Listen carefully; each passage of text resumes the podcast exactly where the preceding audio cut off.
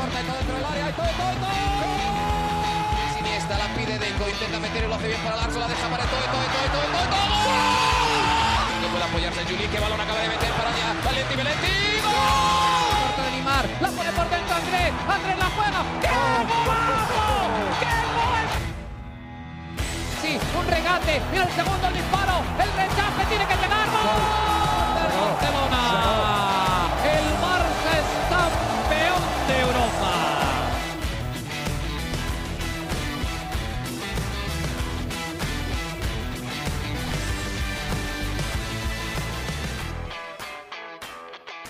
¿Qué tal amigos de ADN Barça? Bienvenidos a una nueva edición de nuestro podcast con quien les habla Alejandro Villegas. Hoy lunes para reaccionar a lo que ha sido este sorteo de la Liga de Campeones de Europa, 18 de diciembre del 2023, y el Barça ya conoce a su próximo rival en esta competición. Por fin, después de un par de años de ausencia, pues el Barça está nuevamente en los octavos de final de la Champions y bueno, estaremos enfrentando a un conocido de la afición, pues los enfrentamos no hace mucho en la Europa League al Napoli, les logramos ganar la eliminatoria después de vencerles por goleada ya en Italia, es verdad, empatamos en casa 1 a 1, pero la realidad es que son equipos distintos, vamos a revisar, a revisar por, por ejemplo, las nóminas, ¿no? Sobre todo enfocándonos en el Barça, de lo que fue aquel enfrentamiento, aquel doble enfrentamiento en la Europa League. Y bueno, también ver lo que es la realidad actual, ¿no? De este rival, en comparación también a la del Barça. Es uno de los cruces más parejos, en mi opinión, y vamos a estar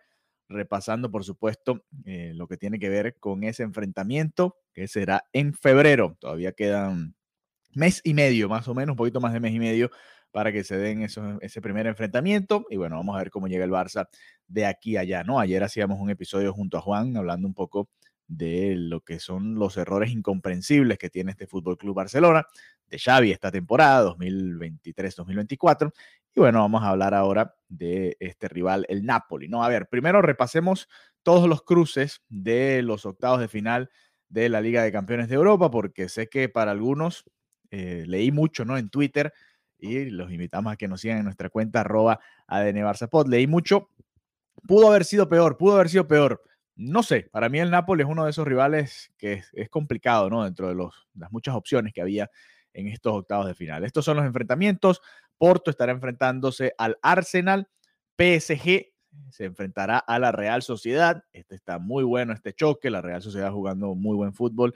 Y el PSG, a pesar de que ha tenido dificultades, pues también tiene lo suyo, ¿no? Y tiene, por supuesto, uno de los mejores jugadores, si no el mejor de la actualidad, como Kylian Mbappé.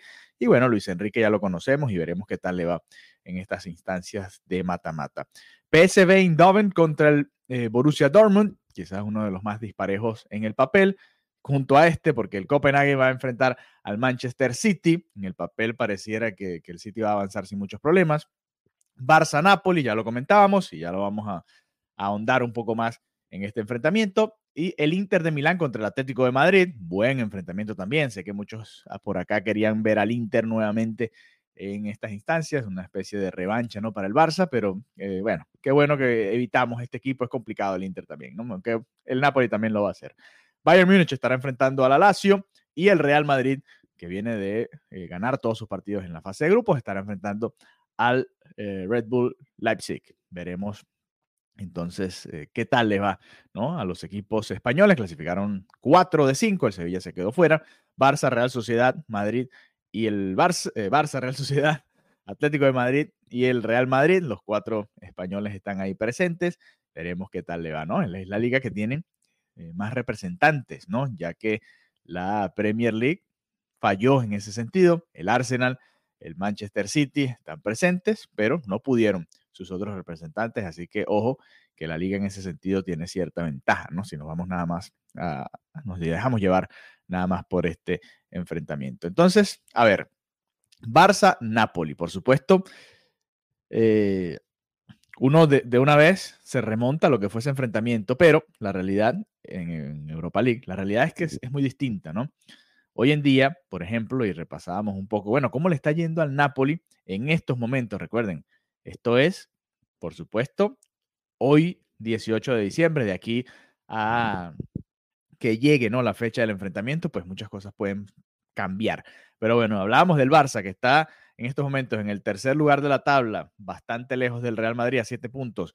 Hoy, más tarde, pudiesen ser nueve del Girona, está bastante lejos realmente de los que están liderando la tabla. Pues el Napoli está en una situación bastante similar, incluso peor. ¿Por qué? Porque el Napoli está en la quinta posición en estos momentos en el calcio, en la Serie A, en 16 jornadas, tiene 8 victorias, 3 empates, 5 derrotas, 27 puntos, empatado a puntos con la Fiorentina, pero lo supera en la cantidad de goles, la diferencia de goles, tiene más 9, la Fiorentina tiene más 7 y el Napoli está a un punto del Boloña, que en este momento es el cuarto clasificado, el último puesto de la Champions, ahí en la Serie A, está a 5 del Milan, que tiene 32 en la tercera posición, está a 10 de la Juventus, que está en el segundo puesto con 37, y está a 14 del Inter de Milán, que tiene 41 puntos, liderando el calcio italiano. Así que mm, para muchos de ustedes que querían enfrentar al Inter de Milán, es el líder en Italia. Y bueno, eh, no, es tan fácil, ¿no? Obviamente eh, son realidades distintas. La liga es una cosa, la Champions es otra. Lo vimos en la temporada pasada con el Barça. El Barça iba muy bien en la liga y le costaba un poquito más en la Champions, ¿no? Son realidades distintas, son torneos diferentes, pero te hablo un poquito de la regularidad de cada equipo. Si comparas estos dos, el papel y en lo que estamos viendo en resultados, pues el Inter está en un mejor momento que el Napoli. Otra opción era, por ejemplo, la Lazio. La Lazio está en la posición número 11 en estos momentos en el calcio. Obviamente no va a salir como favorito. Le toca enfrentar al Bayern Múnich, que es una potencia europea. Y bueno, el Lazio dentro de los italianos era el equipo más accesible en el papel. Ahora, regresándonos un poco a lo que es el Napoli, porque el Napoli, yo hace nada, ¿no? Acaban de jugar un partido contra el Real Madrid. Obviamente no tenía, no tenía ninguno de los dos equipos realmente la gran presión de sacar un resultado, pero después de ese partido contra el Madrid, el Napoli perdió por goleada contra el Inter en casa, 0-3, y perdió contra la Juventus, 1-0.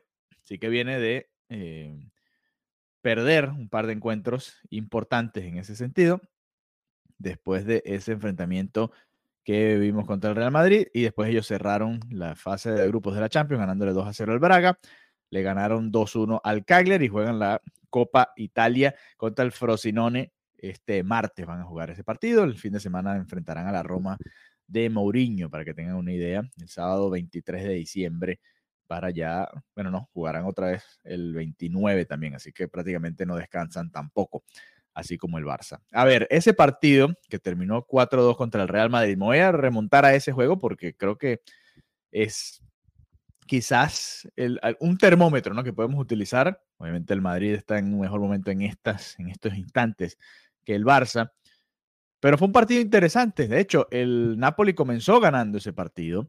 Lo que pasa es que rápidamente Rodrigo marca un golazo para empatar el partido pero lo empezó ganando el Napoli con Simeone, un gol de Simeone. Si, ustedes recuerdan, estuvo, que lo fue a revisar, el, no, no lo fue a revisar el bar, pero entró y lo terminó determinando el reloj, ¿no? Que avisa que el balón pasó la línea después de ahí. El resultado final de este partido fue 4-2, pero la realidad es que estuvo empatado hasta el minuto 84, que es cuando el Madrid marca el 4-2. Así que, y obviamente teniendo en cuenta ya ambos equipos estaban clasificados, simplemente eh, fue un partido de trámite, ¿no? Si nos vamos al primer enfrentamiento, también estuvo bastante parejo y por eso les quiero decir que, a ver, el Napoli tiene con qué hacerle una llave muy interesante al Fútbol Club Barcelona, nada más fijándonos en lo que han sido estos dos enfrentamientos contra el Real Madrid. El primer partido, el 3 de octubre, estuvieron también empatados a dos goles hasta el minuto 78, así que si se fijan en los dos partidos contra el Real Madrid, este Napoli a pesar de que está en la quinta posición del calcio en estos momentos, en los dos partidos contra el Real Madrid estuvieron empatados hasta el último, los últimos, eh, casi los últimos 15 minutos. Más, yo diría los últimos 15 minutos con confianza porque siempre agregan tiempo al final de los partidos, ¿no? El gol, el tercer gol de, en ese partido para el Real Madrid fue al minuto 78, un autogol de Meret. Así que ahí tienen dos enfrentamientos que yo quisiera tomar como termómetro para que ustedes tengan más o menos una medida. Obviamente nosotros no seguimos el día a día del Napoli. Quizás más adelante podemos conseguir a alguien que, que vea un poquito más de cerca la Serie A y hablar un poquito más de este enfrentamiento. Pero nada más fijándonos en esos dos enfrentamientos contra el Real Madrid, que creo que es un buen termómetro para medir un poco lo que puede ser ese enfrentamiento en la liga. o con equipos de la liga, como el Real Madrid, pues ahí tenemos cómo le fue al Napoli en los dos partidos, los terminó perdiendo ambos, es verdad, perdió 4-2 y 3-2, pero también la realidad es que eh, estuvieron muy parejos hasta el último tercio del partido. Hablábamos de ese enfrentamiento, ¿no? Que se dio entre el Fútbol Club Barcelona y el Napoli en, eso era creo que los 16 de final de la Europa League. Eso fue en febrero del 2022. Y vamos a repasar, para, por diversión, ¿no? Un poco, lo que eran esos equipos, ¿no? Porque además eh, el Barça se ha enfrentado varias veces, ¿no? En los últimos años, en el 2020 también, si ustedes recuerdan, gol, golazo de Messi, ¿no? Para abrir aquel partido en el Camp Nou, todavía, bueno, tiempos de pandemia y, cosas complicadas, ¿no? Que se estaban viviendo, lamentablemente, en nuestro planeta. Pero bueno, regresándonos a ese enfrentamiento de la Europa League, porque este equipo se parece mucho más, por supuesto, a aquel del 2020. Vámonos al partido de ida, ¿no? Recuerden, partido complicado, el Napoli lo comienza ganando y termina empatando el partido del Barça con un penal de Ferran Torres, no sé si recuerdan, polémico penal porque eh, fue una mano en un centro desde la derecha, la verdad, eh, medio, medio, medio sospechoso ese, ese empate, ¿no? Pero miren el 11 que utilizó el Barça ese día, para que tengan una idea y vean cómo han cambiado las cosas. Marc André Ter estuvo en el arco, Mingueza fue el lateral derecho, Piqué era el central por derecha junto a Eric García, la pareja de centrales. Jordi Alba fue el lateral por izquierda. Nico González estuvo en el medio campo junto a Frenkie de Jong y Pedri. Adama Traoré estuvo por la derecha. Pierre Aubameyang en el centro del ataque y Ferran Torres por la izquierda, ¿no? El, el Napoli en ese partido tuvo a Meret en el arco, Di Lorenzo por derecha, eh, Ramani Koulibaly en el centro, Juan por izquierda, Anguisa y Ruiz en el centro, Insigne, Zielinski y Elmas detrás de Oshimen para el 11 titular del Napoli. Ese partido terminó 1 a 1. Nos fuimos después a Italia. El Barça obviamente dominó el partido, pero le costó muchísimo romper el cerrojo del Napoli. El partido terminó en empate. El partido que todos recordarán y que muchos se han referido a él, ¿no? En, en redes sociales fue el 2-4 del 24 de febrero del 2022. Goles de Jordi Alba para abrir el marcador, Frankie de Jong para marcar el 0-2, Insigne descontó para el Napoli, Piqué marcó el 3-1 al 45, Pierre Emerick Aubameyang marca el 1-4, que es un golazo, una jugada colectiva muy bonita del Barça, y bueno, ya Politano al final termina descontando para maquillar un poco lo que fue aquel partido, 2-4, el Barça ganó el encuentro. Veamos la alineación de aquel enfrentamiento. Ya escuchaban el del, juego de ida, bueno, el del juego de vuelta fue el siguiente. Marc André Testen en el arco, Serginho Dest por derecha, Ronald Araujo junto a Gerard Piqué en la pareja de centrales, Jordi Alba por izquierda, Pedri, Busquets y Frenkie de Jong en el medio campo, Ferran Torres, Aubameyang y Adama Traoré por derecha. Así que si nos fijamos en los dos enfrentamientos, Pedri, de Jong repiten, Ferran Torres es una opción en este equipo el día de hoy, pero no es titular, es la realidad. Veremos si de aquí a allá se termina ganando el puesto, pero en estos momentos no es titular. Araujo jugó uno de los dos partidos, Ter Stegen jugó ambos, pero sabemos que no va a estar para ese doble enfrentamiento. Así que nada más, prácticamente Frenkie de Jong y Pedri son los únicos que repetirán del once titular. Y bueno, Ferran Torres dependiendo del, del, del rol ¿no?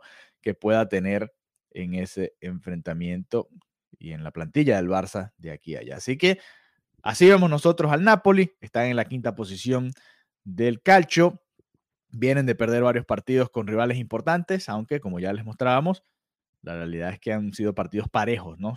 1-0 contra la Juve, 2-3 contra el Madrid, empatados hasta el 78, 2-4 contra el Madrid, empatados hasta el 84. Han sido partidos parejos y vamos a ver qué tal le va al Napoli de aquí a allá pero no es un rival sencillo. Sé que muchos decían por ahí, puede ser peor, pudo ser peor. Es verdad, pues, le pudo tocar el líder del calcio, el Inter, le pudo tocar el PSG, por ejemplo, siempre complicado para el Barça, sobre todo en los últimos años, pero al final no es un rival fácil tampoco, ¿no? ¿Cómo nos deben ver ellos a nosotros, no? Deben ver una versión, eh, por supuesto, mucho menos fuerte que la del año pasado. Verán a la tabla igual que nosotros lo hicimos con ellos y dirán, bueno, el Barça tiene 35 puntos, es tercero, pero puede ser cuarto cuando el Atlético de Madrid juegue su partido que le falta contra el Sevilla. Los puede pasar el Atlético de Madrid, el Barça sería el cuarto en la liga y apenas tres puntos por encima del Athletic Club de Bilbao. Así nos deben ver ellos a nosotros, ¿no? Es un equipo al que le han hecho en, Champions, en, liga, perdón, 19 eh, goles en 17 partidos, más de uno por partido un equipo que tiene 31 goles en 17 juegos, que tampoco es una máquina goleadora, de hecho está lejos del Girona del Madrid, que son los máximos goleadores con 38. Es un equipo que en la Champions también le ha costado, en la realidad, aunque el último partido no valía nada eh, más que dinero, el Barça dejó de ganar dinero ahí por, eh, por no ganar ese encuentro ya contra el Royal Antwerp, pero el Barça también viene de permitir seis goles en seis partidos en la Champions, así que también uno por encuentro. No es una gran media, ¿no? Para la defensa del Barça, viene a perder dos partidos y dos de esos partidos como visitantes, que es donde comienza esta doble llave, este doble enfrentamiento entre el Fútbol Club Barcelona y el Napoli. Ese es el análisis que tenemos en este momento. Les repetimos, 18 de diciembre. Veremos qué sucede de aquí a allá por supuesto, muchas cosas cambiarán y nosotros lo estaremos analizando con todos ustedes en ADN Barça Podcast. Gracias por conectarse con nosotros. A los que no lo han hecho, lo pueden hacer ahora, suscribirse a nuestro canal de YouTube también. Vamos a estar colocando muchos más videos, muchas más reacciones, mucho más contenido eh, multimedia a través de esa vía. Así que ayúdennos a crecer por ahí también. Y bueno, estaremos esperando a Mariana, que está en Italia, Vamos a ver qué, se dice allá en Italia sobre este enfrentamiento y qué, nos puede traer de, anécdotas de ese viaje que está haciendo por allá, por el país italiano. Así que bueno, gracias por habernos acompañado en este episodio corto express al pie de ADN Barça Podcast y nos reencontramos pronto por esta vía. Hasta la próxima.